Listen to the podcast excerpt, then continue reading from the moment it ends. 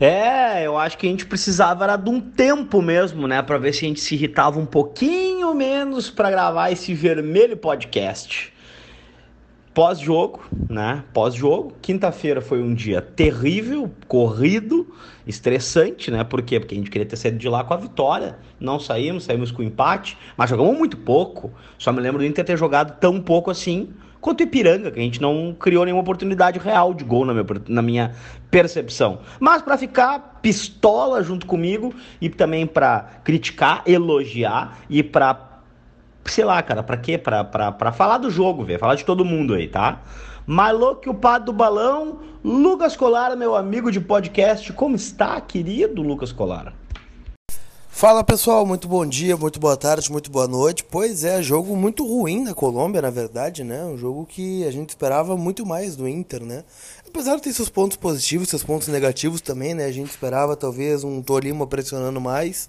E acho que foi né, mérito do Inter também o fato do Tolima não crescer no jogo, não fazer o resultado né, não ter grandes chances de gol, né? O Lomba não tem uma grande defesa no jogo. Lógico, tem aquele desarme do Bruno Fux, né? Tem algumas jogadas que não deram muita coisa. Mas enfim, né, o Tolima é um adversário complicado, né? É sempre difícil jogar lá na Colômbia, né? Nenhum brasileiro fez gol no Tolima, né, jogando pela Libertadores fora de casa, né? e muito menos ganhou o jogo, né, por óbvio, né? Então, é, cara, o resultado acabou sendo melhor do que a atuação, né, que foi realmente bastante ruim, né? Acho que poderia ter ter jogado melhor, poderia ter colocado peças melhores. É, tem jogadores que ficaram abaixo de novo e devendo muito, né? Caso aí do Rodinei, o Wendel. Eu não sei se a gente espera muito do Wendel, né? Mas o Wendel fez uma partida muito ruim. Lindoso também muito mal no jogo. O Guerreiro ainda não estreou em 2020. Tá devendo bastante. Então são peças que estão devendo, né? E acho que muito por conta disso o Inter não consegue corresponder dentro do campo, especialmente em jogos importantes, né? Como foi o Tolima, né? Como foi o próprio Clássico Grenal, onde o Inter teve uma atuação melhor com 10 do que com 11. Mas enfim, cara, é ficou tudo para quarta-feira que vem no estádio Beira-Rio. E tu, meu amigo, o que que tu viu do jogo? Quero saber qual a tua opinião sobre o empate do Inter contra o Tolima de forma mais aprofundada. O que, que deu para ver de bom, se é que deu para ver algo de bom, e especialmente o que, que tem que melhorar para a gente conseguir essa classificação na quarta-feira no gigante abarrotado de gente que estará na próxima semana. Impressão minha, tu ainda tá rouco de tanto gritar e incentivar o nosso Colorado na última quarta-feira, Lucas Colaro. É, me causou estranheza não ter recuperado até agora tua voz, tão importante para todos. Mas, ô cara, é, foi foda. Foi foda porque primeiro tempo a gente jogou pouco. Eu entendi o que, que o Kudê imaginou com o Marcos Guilherme, que é jogar com o time bastante espetado, né? e ter bastante velocidade para não permitir com que o Tolima pudesse usar da sua velocidade, da sua força para agredir o Inter. Isso não aconteceu no momento, não.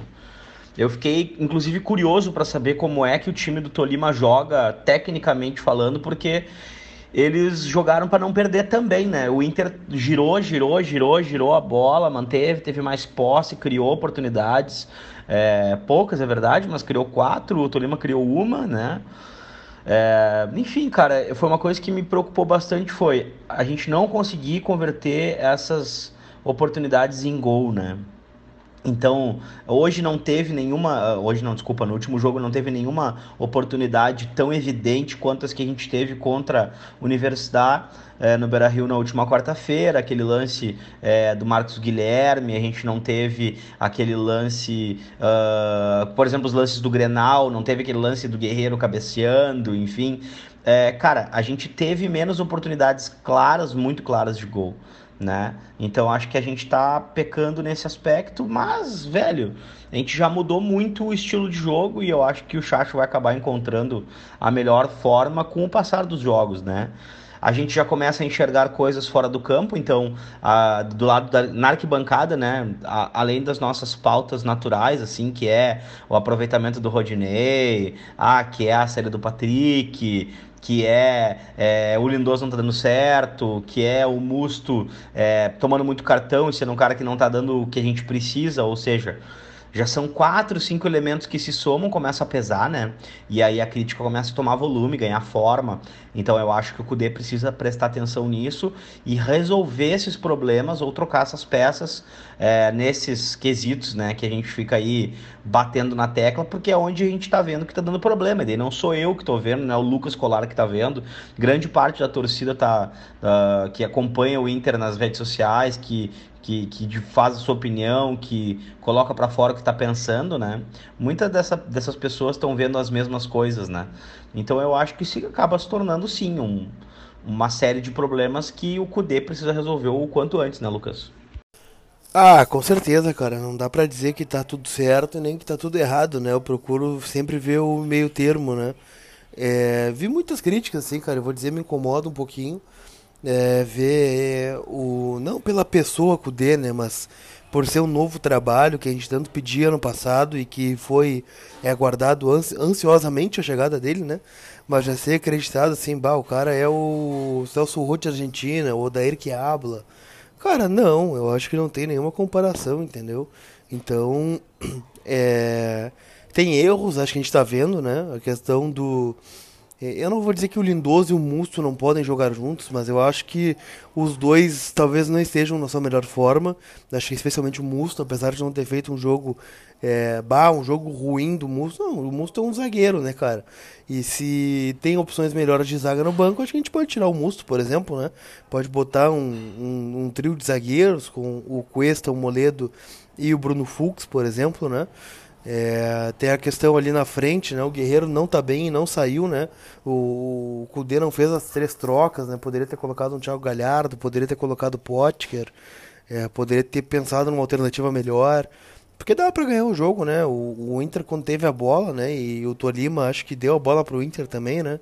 E, e também o Inter teve méritos de, de, tirar essa pressão do Tolima e se impor no jogo. Mas o problema é que rodou a bola e não, não criou, né? Não teve é, um, um, chute de fora, teve só no finalzinho, né, que é o Bosquilha, né, que teve essa iniciativa que para mim foi um dos melhores jogadores em campo. É, e faltou criar, cara. E acho que tinha peça pra gente tentar melhorar, até porque tinham jogadores que estavam bem abaixo no jogo na Colômbia. É, acho que já é uma uma rotina, assim, a gente já sabe qual é o time titular do Cudê hoje. E acho que não vai ter muitas novidades na quarta-feira, né? Volta o Moisés, muito possivelmente no lugar do Wendel, que é um grande acréscimo, né? Cara, eu não entendo como o Inter tenta recuperar o Wendel, não tenho que recuperar no Wendel. É, e ao mesmo tempo tu abre mão do Eric, que é um garoto promissor, né? Que a gente poderia ter visto mais. O Natanael tá aí ganhando um bom salário por mês e não está sendo aproveitado.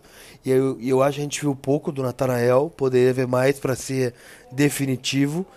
E o D'Alessandro deve voltar pro time, né? Ficou fora por conta do desgaste, né? Para ver como foi desgastante o Grenal com a menos e o jogo e a viagem para Colômbia. E acho que é um jogador importante, né, cara? O cara mais inteligente do nosso time e não pode ficar fora. Então, é, é ver, né? O Inter é mais time que o Tolima e acho que tem tudo para se impor dentro do Beira-Rio. É, cara, esse lance da lateral esquerda é um lance que me deixou preocupado, porque o Moisés acabou ficando descontado, não jogou, tinha feito um Grenal bom, na minha opinião, né? Acho que a gente ainda tá acaba oscilando, todo mundo oscila muito na opinião também, porque a gente não tem não tem nem a amostragem, né, cara, ideal pra gente poder dizer, não, que ali tá bem, ali não tá mal, ali tá bem, ali tá ótimo, ali tá mal, ali vai melhorar tem coisas que a gente acaba vendo que são aquilo que a gente esperava. Por exemplo, cara, a gente falou uh, insistentemente que o Rodinei é um lateral nota 6. E às vezes ele vai fazer uma partida nota 7. E daqui a pouco o Internacional tem laterais que consigam dar a mesma nota 6, né?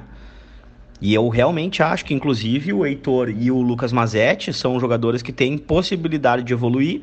Por quê? Porque tem a juventude do lado deles. Eles têm quase uma década de diferença de idade em relação ao Rodinei. São de, quase 10 anos. E aqui eu estou respeitando muito o fato dos grupos por onde o Rodinei passou, quanto foi campeão, mas também estou levando em consideração que é um lateral que, cara, chegou a ser até a reserva do Pará, né? Então, cara, é, é, me chama muita atenção isso. Bom, pelo outro lado, o Moisés eu acho um lateral melhor que o Rodinei, né? Acho ele um cara com condições de nos dar bons frutos, né? E tem uma coisa, é, com a lesão dele, vem o Wendel pro campo, que até acho que não fez uma partida comprometedora, acho que fez até uma partida ok. Mas, tipo assim, fez uma partida ok, mas é, já foi, né, cara? A gente já não tem mais condição de contar psicologicamente, tecnicamente com esse jogador, porque é um jogador que qualquer coisa que aconteça, a torcida vai cair de pau com razão né? Vai pau com razão, vai, vai criticar, não vai ser pouco. Então, eu acho que já venceu o ciclo do Wendel no Internacional, já deveria ter sido emprestado. Natanael é uma incógnita, que a princípio, o que tudo indica, não vai ficar no Beira Rio, né? E aí, com isso, o Eric, né? Foi emprestado, sob todo, dentro de todo esse contexto, o Eric é emprestado. E a gente acaba não tendo é, muitas opções para colocar na lateral esquerda. Bom, queimamos uma ficha na outra janela de transferência, né, cara? E aí essa ficha foi queimada em cima do Natanael, que ganha um bom dinheiro por mês do clube e tem um contrato bastante longo. Então, assim, pô, é, o mínimo que a gente pode fazer agora é errar pouquíssimo. O que, que é errar pouquíssimo? Cara, vamos botar o que a gente tem para jogar, né? O que a gente tem para jogar. E a gente acha hoje que realmente o Wendel é um cara que também vai entregar um futebol nota 6. E se o Eric não entregar um futebol nota 5, já está valendo mais a pena do que o próprio Wendel. Por quê? Porque é nosso. Por quê? Porque é mais novo. Por quê? Porque tem tempo, né? Então são coisas que eu espero ainda ver no Internacional, Lucas, porque é, são essas pequenas movimentações que acabam fazendo toda a diferença logo ali na frente, né? É, cara, eu não concordo, né? Como eu tava dizendo, para mim o Eric pode entregar mais que o Wendel, né? E só do fato dele ser nosso, né? Apesar do Wendel também ser nosso, o Eric é da base, né? E poderia gerar um fruto ali na frente, assim como foi com o Iago, por exemplo, né? Querendo ou não, são 6 milhões de euros que entrou no cofre do clube com a venda do Iago, que era contestado, né? Por alguns né, que pediam justamente o próprio Wendel no lugar. Cara, mas enfim, é, são coisas que eu não entendo e que eu não concordo. O próprio Rodinei também, né? Foi avisado que não era um lateral dos sonhos e que o Heitor poderia entregar pelo menos uh, igual ou superior ao que ele entregue. Vou dizer mais. Né? A amostra do Heitor em 2020 é melhor que a amostra né, do Rodinei ainda. Mas eu vou ficar com a fala do Kudê, que disse que é, o Inter não tem muito dinheiro né, e por isso trouxe jogadores que não puderam estar em bom nível em 2019 e que não jogaram tanto. Né? O próprio Bosquilha estava escanteado no Mônaco, o Marcos Guilherme estava num futebol não tão competitivo, né, que é o futebol árabe. O Rodinei era banco, né, o Moisés talvez é, não se enquadre nessa, né? Era titular do Bahia, mas é um Inter que vai demorar a ser o Inter, né? Do que se espera. Né? O Inter está na bola de segurança, na minha opinião, né? Tá indo é, fazendo o óbvio, fazendo o que foi feito ano passado, né? Claro, com algumas mudanças de peça, algumas mudanças é, de ideias de jogo, né? O Inter se defende com a bola, né? Diferente do ano passado, onde colocava 11 caras atrás da linha da bola e esperava, né? Sair numa escapada ou é, aquela ideia do saber sofrer, né, que não, não deu muito certo. É, apesar de termos ido à final da Copa do Brasil, a gente perdeu os dois jogos para o Atlético Paranaense, que foi muito melhor que a gente nos dois jogos. Então, é, dá para ver algumas mudanças sim, né, mas acho que a questão mesmo é o rendimento das peças. E aí eu te pergunto, o que te parece né, a má fase do Paulo Guerreiro? Te preocupa já? Dá para cogitar um banco? Ou ainda a gente pode esperar que ele volte a ser o velho guerreiro é, que fez 20 gols ano passado? Cara, real que ele vai estar tá ausente, né? A gente já vai não ter o Guerreiro, deixaremos de ter o Guerreiro por bastante tempo, em função da Copa América, em função dos compromissos com a seleção peruana, que ele deve ser convocado. Se bem que nos últimos, sei lá, cara, nos últimos. Não vou falar seis meses, né? Porque depois da final da Copa do Brasil todo mundo caiu bastante, então não vou ser injusto com o Guerreiro. Eu acho que ele não sei se banco, cara, mas eu acho que uma conversa bem, bem tida com ele já deveria acontecer, se é que já não aconteceu, porque é um cara que ele tem desfocado muito. Eu já vi esse filme acontecendo com ele, acompanho a carreira dele há muitos anos. Então já vi esse filme acontecer com ele no Corinthians, já vi esse filme acontecer com ele no Flamengo, né? E essa transformação do, do herói guerreiro em vilão guerreiro em função dessa falta de entrega no campo, cara. Então, assim, é não é incomum que isso aconteça com ele e a gente sabe disso. Né? Quem vê o Guerreiro jogar no Brasil há muitos anos, ninguém é bobo. A gente vê isso acontecer. E ele fez exatamente assim no Corinthians, ele fez exatamente assim no Flamengo. E eu tenho medo que isso acabe acontecendo no Internacional que ele seja um cara fantástico, incrível, com uma capacidade absurda de resolver partidas, e daqui a pouco ele começa a se sabotar, se anular, foca em reclamar, foca em brigar com a arbitragem, foca em meter dedo na cara do adversário, foca em arranjar confusão e esquece futebol. Então eu espero que o Kudê tenha o culhão, principalmente, né, para conseguir abordar esse jogador e conseguir tirar dele o melhor, que é o seu futebol. O Guerreiro jogando bola é um dos caras mais fantásticos da posição dele é, que eu já vi jogar no país, né?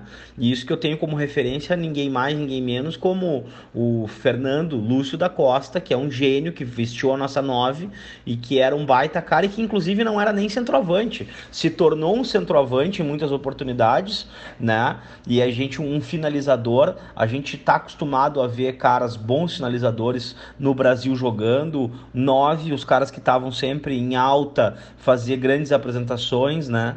E o Guerreiro é um desses caras, meu. Então, assim, é muito importante que ele esteja bem, né? E que ele consiga desenvolver, que ele jogue bola. E a gente não tem visto isso. Né? O Guerreiro em 2020 ele ainda não jogou. Pode decidir? Pode. Tivesse, aquele feito, tivesse feito aquele gol no Vanderlei, é, a história seria diferente, né? Agora a gente estaria aqui celebrando o Guerreiro. Porém, Está faltando a bola entrar para o gol, está faltando o último chute, e eu te digo mais: eu acho que na primeira oportunidade em que o Galhardo tiver uma sequência, já vai ser um pouco mais difícil tirar ele do time se der resultado, né? Sobre o Gustavo, não vou nem cogitar, porque eu acho que é um cara que ainda tá tem que chegar, tem que tem que tem que estar apto, né? Tem que fazer valer como o Galhardo tá fazendo. Eu estou falando do Thiago Galhardo porque ele, ele tem jogado bem pelo Internacional em 2020. Então é um cara que merece, né, meu? É, cara, e acho que uma das broncas é justamente essa falta de chance ao Galhardo, né? Porque ele realmente deu resposta quando teve em campo e apareceu, né? E, e quando na, na, justamente na ausência do Guerreiro, né? Então poderia ser um cara que poderia dar uma resposta melhor, talvez no segundo tempo, justamente porque o Guerreiro tá devendo. E eu vi alguns comentários, né? Eu falei sobre isso no espaço que eu tenho lá no YouTube e, e alguns dizendo que a culpa não é do Guerreiro, né? Que a culpa não a bola não tá chegando. Cara, eu até acho que a bola chega pouco, né? Mas quando chega ele também não tá fazendo. E a gente, e a gente cita aqui, né, talvez o Grenal como o grande jogo que o Guerreiro não tá conseguindo é, dar o seu melhor, né? E a gente vê ele reclamando muito, se perdendo por conta da arbitragem, da marcação. E não tá abrindo espaço também, né? Não tá fazendo um pivô. E a gente conta com ele, né, cara? A gente torceu muito para que ele ficasse, né? Naquelas investidas do Boca, ele ficou. E acho que pode ser muito importante ainda, né? Mas algo está acontecendo, algo está errado, né? Não é o comum do Guerreiro ser esse cara é, tão anulável assim, né? Fácil de se anular. Não, ele tem que levar mais dificuldade pro setor defensivo, né? É, o próprio Thiago Galhardo, né, no, no, no, tempo que teve, levou mais perigo para o adversário, né?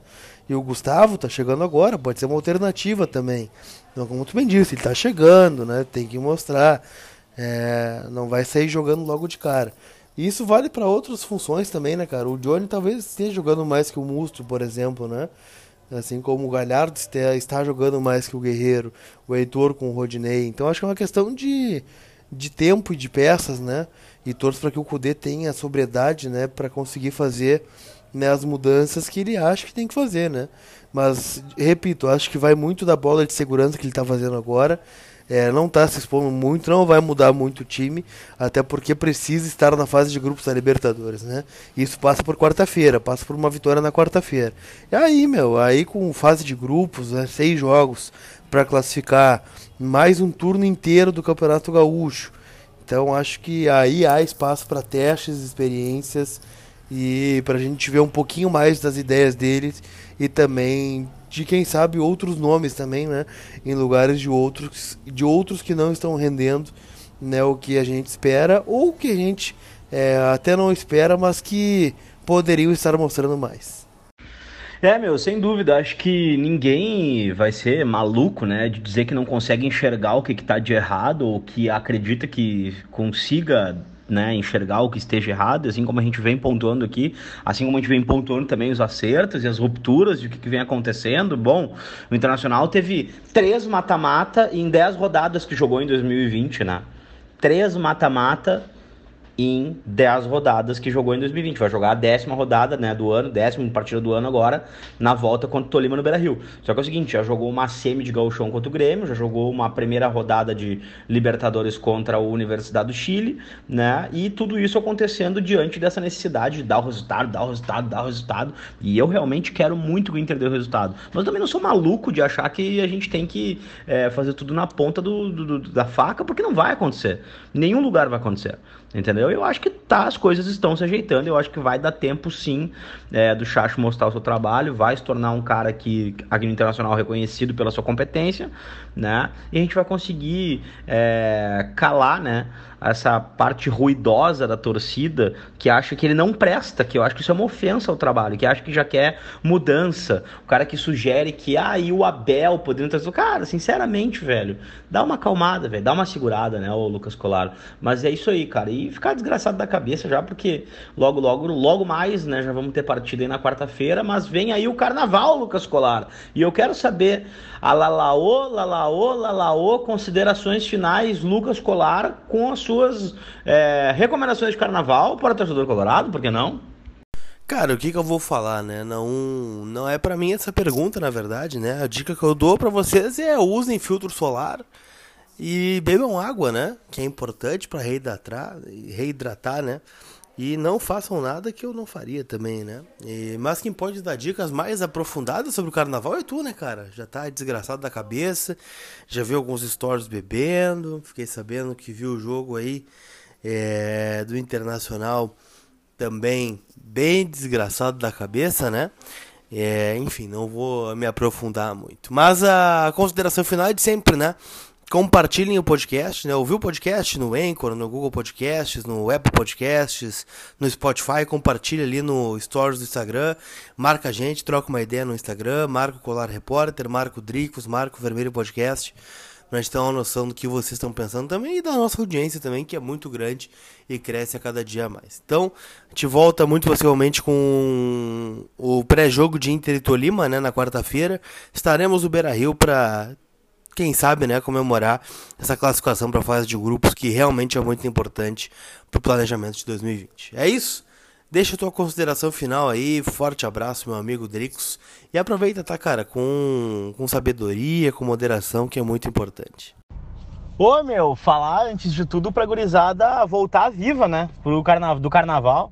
É o mais importante, eu acho que pegar a estrada e aliar aí álcool, pode ser que alguém use droga, enfim, a gente tem que ser bastante claro nas coisas que a gente diz, porque a gente tem uma certa responsabilidade com essas pessoas também, né, cara? Elas confiam na gente, escutam a gente, ouvem a gente, então é, não sei qual é que é a vibe de carnaval de cada um que escuta o podcast, se vai passar com a família, se vai passar num sítio, se vai passar na, no meio da festa, se não vai, mas enfim, né? É, se protejam, né? É, usem camisinha, é importantíssimo também, evitem doenças, né? É, se cuidem, direção e bebida, né? Se cuidem, cuidem com quem vocês vão, com quem vocês vão dividir suas experiências, esses momentos, porque eu acho que é a parte mais importante. A gente tem que estar tá cada vez mais dando valor para as boas pessoas que fazem parte da nossa vida. É, queria desejar, aí, Lucas, um bons dias de descanso para ti ainda, que na volta a gente fique mais engraçado da cabeça. É, vou dizer para vocês aí que também devo ficar um pouquinho, né, mais mais reservado nesse carnaval, porque eu realmente já estou me preparando para esse Inter e Tolima, quarta-feira no Brasil, às nove e meia, contando com a presença de todos vocês, para a gente ficar extremamente maluco e pistola com o Internacional. Se Deus quiser, e se Chacho D também permitir, nós vamos avançar para a fase de grupos e, sem dúvida, é o Inter. Abraço, gurizada, fiquem bem e tchau!